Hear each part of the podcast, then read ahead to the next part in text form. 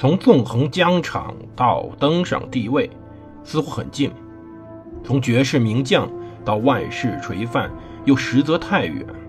把手中的权杖换成头上的皇冠，要经历多少勾心斗角、纵横捭阖，乃至腥风血雨？请收听蒙头读书的《拿破仑传》。欢迎大家收听蒙头读书。大家好，我是胡蒙，这里是我们的《拿破仑传》。我们接着上回讲故事。拿破仑上一期我们讲到战败了，这是我们讲这个故事以来的第四次战败。之前埃劳他严格意义上不再战败，只能说平手。当时的情绪非常的混乱，拿破仑在美泉宫非常非常生气。他在晚餐时去的很晚，甚至由于吃饭的问题，对周边人进行了训斥。他确实需要训斥周边的人，因为他如果不这样，是不能完全发泄出来心中的不满的。在这次会战以后。卡尔大公在沿维也纳以北的多瑙河集中军队。六月九号，奥军入侵了萨克森。五天以后，欧人却在匈牙利拉布大败约翰大公。这场仗后，拿破仑非常的高兴，因为在这场仗后，卡尔大公就获得不到他急需的支援了，而欧人的意大利军团马上可以跟他会师了。波尼亚托夫斯基公爵的波兰人在西里西亚对战奥军。与根本不乐观参战的俄军形成对比，拿破仑也非常非常的欣赏这些波兰人对他的支持。七月上旬，德意日军团的工兵已经在多瑙河南岸和洛鲍岛之间修建了一个足够坚固的桥，这使得他可以真正的进攻了。阿斯皮恩 S 零会战后第七周，洛鲍岛与北岸之间的灵活浮桥可以晃荡着使用了。所以拿破仑开始准备复仇。当时他穿着中式的长外套，亲自来到对岸奥军哨兵的射程内侦察，寻找最佳过河点。拿破仑原先选择的过河点位于正北岸，但这回他决定改去东边的城镇大恩泽斯多夫。一八零九年七月四号晚，军队开始过河。拿破仑这次集中了十三万名步兵。两万三千名骑兵以及至少五百四十四门大炮，这是阿斯佩恩 IS 零会战中法军兵力的三倍。当时布拉兹上尉回忆到，罗鲍岛上能听到所有欧洲语言：意大利语、波兰语、阿拉伯语、葡萄牙语、西班牙语以及每一种德语的方言。这支庞大的多语种部队跟当时帝日进攻诺曼底的盟军士兵差不多。通过各种细致的策划与筹备。拿破仑一个晚上就让全军以及所有马匹、加农炮、马车、补给、弹药渡过这条欧洲最大的河流。这一点可以证明拿破仑本身他们军队的组织能力有多么可怕。而且在这次渡河中没有任何人掉队，法军刚到远岸就穿过马西菲尔德平原迎战卡尔大公的十一万三千名步兵、一万四千名骑兵和四百一十四门大炮。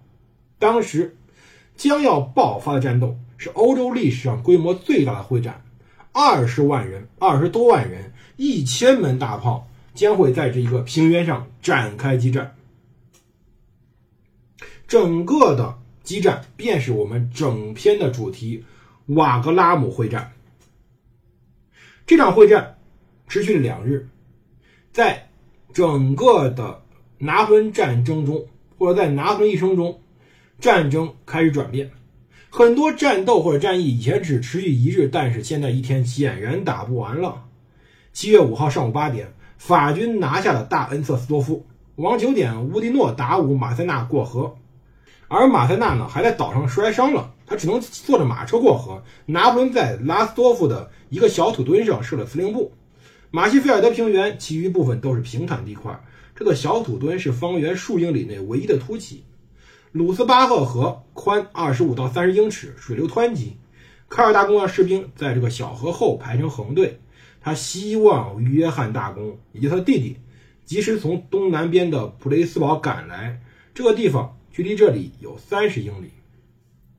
拿破仑布阵如下：他把达武军和两个龙骑兵师放在右翼，乌迪诺在中路，马塞纳和轻骑兵在左翼，一万四千名的萨克森人组成的贝纳多特军就近负责支援。欧人和麦克唐纳意大利军团、马尔的盟军和帝国禁卫军组成第二条大战线，贝西埃的骑兵预备军构成第三条战线。葡萄牙兵负责守卫洛鲍岛的桥头堡，大量弹药马车。补给马车不断的涌向对岸。依照拿破仑的规矩，乌迪诺和贝纳多特要正面迎击，盯住奥军。马塞纳会保护通往小岛的交通线。与此同时，达武则击退敌军左翼。意大利军团根据情况适时突破敌路中军。如果约翰大公在右翼的达武身后露面，拿破仑将会遭遇更大的问题。所以说，双方都在找这位重要人物登场。下午两点，烈日炎炎，法军穿过马歇菲尔德平原齐腰高的玉米丛，一边行军一边在十六英里宽的战场上展开。三点半，贝纳多特一枪没放就拿下了拉斯多夫。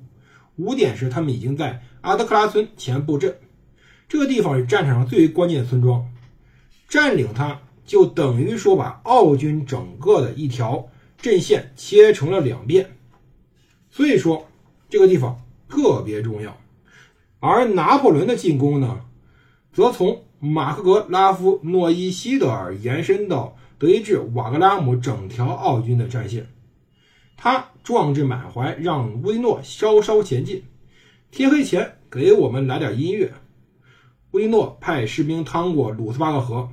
他们过河时将滑膛兵和试子弹带举过头顶。晚上七点，乌迪诺的七千三百人进攻鲍莫斯多夫村。这个村呢位于河边，三十多栋房屋，一千五百名奥军在防守。法军伤亡惨重，因为七月五号的夜袭太晚了，也缺乏明确目标，并且不协调。鲁斯巴赫河几乎只是条小河，但它确实阻乱了当时法军步兵队形。此外，骑兵、炮兵只能寥寥几座桥梁过河。法军攻势盯住了奥军，但晚上九点，各地法军都被赶回了鲁兹巴赫河南岸。乌迪诺也损失了很多人口。晚上八点，欧人的意大利军团有人进入德意志瓦格拉姆镇，尽管四名将军负伤，两千名意大利人又跑了。对，只能用右了。意大利人逃跑真的没救。到晚上九点时候，贝莱多特带着九千名。萨克森步兵和十四门大炮进攻卡尔大公，战场非常混乱。当时贝亚多特批评拿破仑，批评他命令自己发动这次进攻。达武当时明智的停止了攻击。十一点战事平息，因为这时候贝亚多特已经损失了快一半兵力了。会战第一日，奥军占上风。晚上，他们往多瑙河投放了十八艘着火的筏子，想冲垮浮桥，但是法军。已经提前做了准备，在上游做了很多柱子拦下了他们。到第六日，达武正在准备黎明攻势时，他的副官勒纳上校在路上遇到了数千名奥军士兵，发现他们正在列队准备进攻，他来不及警告元帅。凌晨四点，奥军进攻了大霍芬，好在达武准备好了。重要原因之一是各团的军乐队没有接到卡尔大公命令，不知道攻击前。应该保持安静。拿破仑吃早餐的时候，右翼的喧闹惊动了他，他担心约翰大公已经赶来，于是派一些重骑兵预备队支援达武。接下来两个小时中，奥军拿下大霍芬，但法军又夺了回来。贝纳多特此时没有收到命令就退出了阿德克拉，奥军没有费任何损失拿下村子。同时，两组大炮开始对轰。咨询马塞纳后，拿破仑只好在早上七点半。派圣希尔的法国黑森师夺回阿德克拉，双方展开激战。他们对射时候最近竟然只有八十步，然后法军攻克村庄。这一天，在这个村子旁边聚集了四万四千名奥军和三万五千名法军德意志联军，而贝纳多特相当淡然地放弃了他。拿破仑讽刺问他：“你就想靠那些激动，让大公放下武器吗？”他解除了这个人的指挥权。九点四十五分，马塞纳军的莫托利将军夺回阿德克拉，但是由于贝纳多特的错误，很多人战死战场。俯瞰马克格拉夫诺伊西德尔的高地上有一座瞭望塔。上午十点，达武把它当做瞄准点，派一万人穿过平原奔赴右侧。他们清扫了奥军骑兵，为弗里昂和莫朗的步兵师开辟前进空间。奥军被迫延长战线，以防侧翼被击退。如果说在这个时候约翰大公出现的话，拿破仑一定非常惨，因为达武会腹背受敌。可是，竟然约翰此时允许士兵中途停下吃午餐，还对哥哥说下午五点前来不了。所以，卡尔大公此时不得已只能投入预备队。约翰的侦察兵赶到后，他们却说奥军已败，现在去战场毫无意义。竟然约翰没有去。如果他不是奥地利皇帝的兄弟，他一定会被枪毙的。这一条。现在，马克格拉夫诺伊西德尔是奥军阵地的关键。此处有一座平缓的山崖，在此折向东北方。村子在崖底，在石屋、风车、修道院和壕沟环绕的老教堂之间，两军挨家挨户的展开了肉搏。村子很快着火，然而。反击的奥军缺乏任何协调性，没有能夺回村子。在此前的七十二小时中，拿破仑在马背上待了六十个小时。会战到此刻，他竟然惊人的再次小睡十分钟，可以见他在此时有多么疲惫，也有多么冷静。他醒来后，发现马克格拉夫诺伊西德尔仍然在达乌手中，于是宣布了会战胜利。当日，在拉斯多夫的小土堆上，在他司令部里。及其附近，至少有二十六名参谋官死伤。考虑到这一点，拿破仑这时候没被奥地利人炸死，几乎是一个惊人的壮举。而他竟然能在这种炮声轰鸣中睡着，更显不凡。要知道，在这种情况下，一般人的反应是卧倒或者跑、睡觉，没风都不错了。到上午十一点刚过的时候，卡尔大公派了一万四千人沿着多瑙河向洛鲍岛进军。他希望切断拿破仑退路，绕到法军后方再次翻盘。马塞纳成了关键，他实施了整个战局中最为雄心勃勃的机动。他们正对着奥军的两个军行军五英里，横穿战场。拿破仑随后命令贝西埃派骑兵冲击克洛夫拉特的军和奥军掷弹兵预备队的集合处。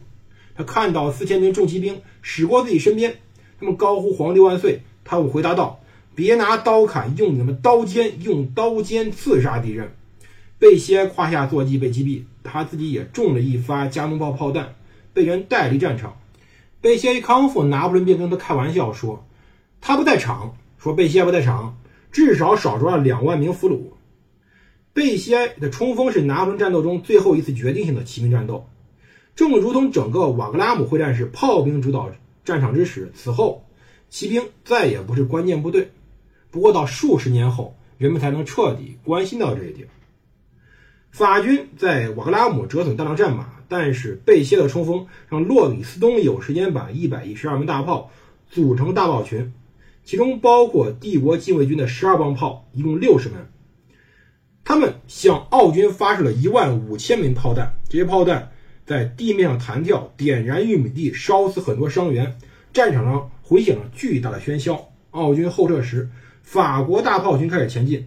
拿破仑要求老禁卫兵每个步兵派二十名志愿者跑去前方，帮助炮兵调动并操作大炮。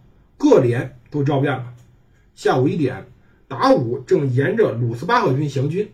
拿破仑命令麦克唐纳进攻，以便盯住奥军预备队。阻止他们去打攻击达武。一八零四年，拿破仑初次册封元帅时，麦克唐纳盼望封帅，但他由于从事共和派的活动，又是莫罗的朋友，被排除了。麦克唐纳是欧人的副司令，很称职。意大利干得非常漂亮，在瓦格拉姆表现卓越。他八千人组成了九百码宽、深六百码、背部开口的巨型空心方阵。向奥军战线进军，骑兵掩护其敞开的后背。这是在拿破仑战争中最后一次有人采取这种编队，原因是这么多人，八千人进行协作式的前进，过于难控制了。不管怎么说，附近奥军骑兵太多，步兵不得不结成方阵，这种方阵也起到了非常大的作用。而意大利军团的重骑兵与轻骑兵分别在两翼支援着麦克唐纳，大炮群提供炮火掩护。尽管方阵损失惨重，但是他还是为马塞纳和达武争取了很多时间。这两个人因此可以包抄奥军两翼。拿破仑发现麦克唐纳需要增援时，派了当时弗雷德的拜恩师和一部分青年禁卫军驰援。下午两点时候。卡尔大公决定放弃了，他开始准备分段撤退，两军继续争夺施塔德劳村、卡格兰村、利奥波尔道村和施特雷博斯多夫村。同时，奥军预备队的掷弹兵师和骑兵师相互掩护。在这一阶段，法军骑兵名将安托万·达拉塞尔在部下面前被击毙。拉塞尔在奥斯里茨埃劳斯丁表现非常出色。他呢曾经说过。三十岁还没死的骑兵是孬种，他不指望活三十岁。在这一年，他三十三岁。法军坚持战斗四十个小时，一直在战斗。大部分法军士兵太累了，才没有追击敌军。晚上七点，拿破仑与当时一名步兵共享汤、面包和鸡肉。他发现自己没法追击了。虽说瓦格拉姆会战和奥斯里茨会战。阿尔克莱会战并列在荣军院拿破仑墓的大理石基座上，但实际上，这次胜利被称为是皮洛士式的胜利，代价高昂，得不偿失。当时德意志军团至少三万人死伤，还有四千人被俘，法军还折损了很多战马、十一门大炮、三面鹰旗、九面军旗。奥军则死了两万三千人，一万八千人被俘。虽然损失惨重，奥军退向。斯纳伊姆时秩序良好，虽只丢了九门大炮。当天晚上，拿破仑让他的战士们全部痛饮，喝醉了。拿破仑战后跟麦克唐纳谈话时，承认两人昔日的战争上的政治差异。他给了他元帅，他把元帅权杖授给他，来证明他们的友谊。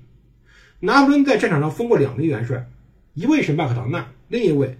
则是波尼亚托夫斯基在莱比锡会战中封帅。他虽然不是很满意当时乌迪诺造成的大损失，也批评马尔蒙过多瑙河时磨蹭蹭，但一周后也给了他们两个封了元帅。马尔蒙三十四岁，这导致他的现役元帅平均年龄只有四十三岁。有士兵们评价在瓦格拉姆会战后三项册封，一个。册封为了友谊，一个册封为了法国，而一个为了军队。